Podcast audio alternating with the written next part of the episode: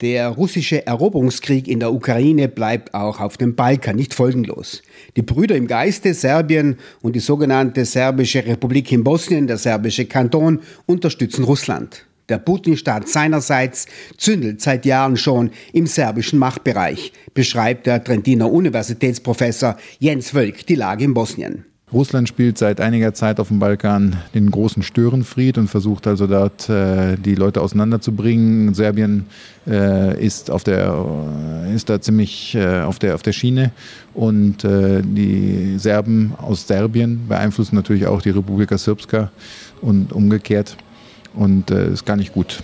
Der serbische Kanton in Bosnien, die Republika Srpska, strebt den Anschluss an Serbien an. Das alte Projekt des Kriegsverbrechertrios Milosevic, einst Präsident Serbiens, Ratko Mladic, Oberbefehlshaber der serbischen Truppen in Bosnien. Erst vor wenigen Monaten sprachen sich die serbischen Kantonspolitiker für den Anschluss an Serbien aus. Ja, es gibt offene Sezessionsdrohungen. Das ist zwar nicht das erste Mal, aber in dieser veränderten geopolitischen Situation vielleicht doch ein bisschen ernster. Außerdem gibt es eben äh, ein, ein äh, Gesetz seit letzten Sommer, das die Leugnung des Genozids und die Verherrlichung von Kriegsverbrechen, ich würde sagen, endlich unter Strafe stellt, allerdings 15 Jahre zu spät.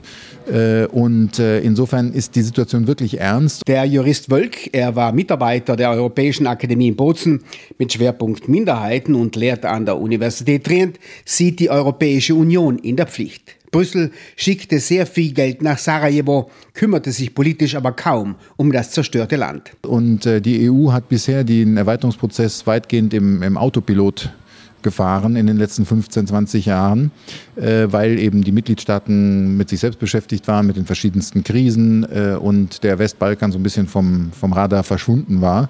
Und äh, es ist einfach so, dass äh, dieser Erweiterungsprozess nicht, gerade in so einer Region, nicht einfach eine ein technische Übung sein kann, sondern dass es Politik braucht. Und insofern bin ich sehr, sehr froh, dass die Außenministerin Baerbock in Sarajevo war. Erstens. Zweitens, dass sie dort, was sie in letzter Zeit, seit sie Außenministerin ist, auch grundsätzlich tut, sehr deutliche und sehr undiplomatische Worte gesprochen hat.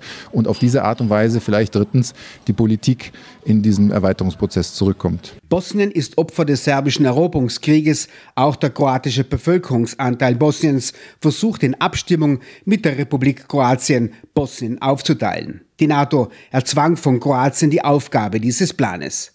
Zur Lage in Bosnien sagt der Jurist Wölk. Also Bosnien ist absolut hinten dran. Äh, das Land ist eben völlig gespalten, was die institutionelle Seite angeht. Und in der Bevölkerung weniger, aber die institutionelle Seite. Äh, es gibt eine Art äh, ethnisches Kartell der großen drei Parteien, der kroatischen, serbischen und bosniakischen. Und insofern, die nur ein Interesse daran haben, dass die Situation dort weiterhin blockiert bleibt, weil sie den Status quo äh, verteidigen. In Bosnien, so eine der vielen Erklärungen, stehen sich unterschiedliche ethnische Gruppen gegenüber. Aber die sprachlichen und kulturellen Unterschiede zwischen Slowenien, Kroatien, Serbien, Bosnien und Mazedonien, einst jugoslawische Teilrepubliken, sind vernachlässigbar. Trotzdem ist der Hass gegenseitig auch aus der leidvollen Geschichte erklärbar. Den Hass gezielt geschürt hat Serbien in den 1980er Jahren.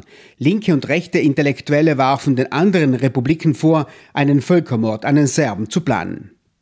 Trotz seiner Kriegstreiberei sind die Chancen Serbiens im Vergleich zu Bosnien deutlich höher, Mitglied der Europäischen Union zu werden. Serbien äh, ist zwar leider auf dem Weg zu einem illiberalen quasi autoritären System unter, unter Vucic. Jetzt werden Wahlen sein, da wird man sehen, was dabei rauskommt. Und das ist auch sehr, sehr beunruhigend. Auf der anderen Seite ist es natürlich so, wenn, auch schon wenn man sich die Landkarte anguckt, wenn man sich die Zahlen anguckt, Serbien ist das Schlüsselland und ein ganz, ganz wichtiges Land. Und ohne Serbien geht nichts. Trotz seiner mörderischen Rolle gibt es also für Serbien eine EU-Vorzugsschiene. Auch deshalb, weil Serbien der stärkste Staat auf dem Balkan ist. Also das ist so die Antwort. Bosnien ist schlechter dran als Serbien und Serbien hat eine solche wichtige Position, dass man nicht dran vorbeikommt. Die Frage ist nur, ob es noch eine Mehrheit in Serbien für einen EU-Beitritt gibt. Jurist Wölk bedauert die Selbstbeschäftigung der EU, kritisiert die fehlende Beschäftigung mit dem Balkan und die Abwesenheit der europäischen Politik auf dem Balkan öffnete Russland jede Menge Einflussmöglichkeiten. Aber man könnte eben mit Politik wahrscheinlich schon mehr tun, als man bisher getan hat. Also auch gerade im Verhältnis Serbien-Kosovo, gerade jetzt mit den Äußerungen sowohl aus Belgrad als auch äh, aus Banja Luka, äh, die eben dahin gehen, dass man den russischen Einmarsch äh, teilweise sogar rechtfertigt oder zumindest nicht eindeutig verurteilt. Und da muss man ganz klar sagen, wenn man in die EU will, dann, dann, dann geht das nicht.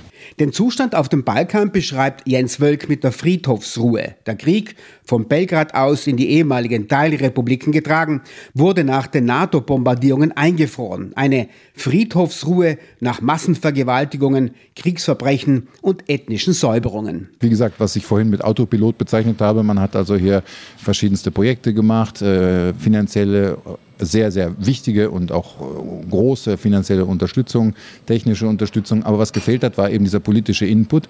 Und mit der Schwäche der EU in den letzten Krisen äh, und dieser Selbstbeschäftigung der äh, Rechtsstaatskrise Polen, Ungarn, die ganz, ganz negative äh, Auswirkungen natürlich auf den Balkan hat, äh, hat es, das hat dazu geführt, dass diese, diese Abwesenheit von Politik letztendlich ähm, ganz klar zu, äh, zu Enttäuschung geführt hat und auch zu einer Desillusionierung.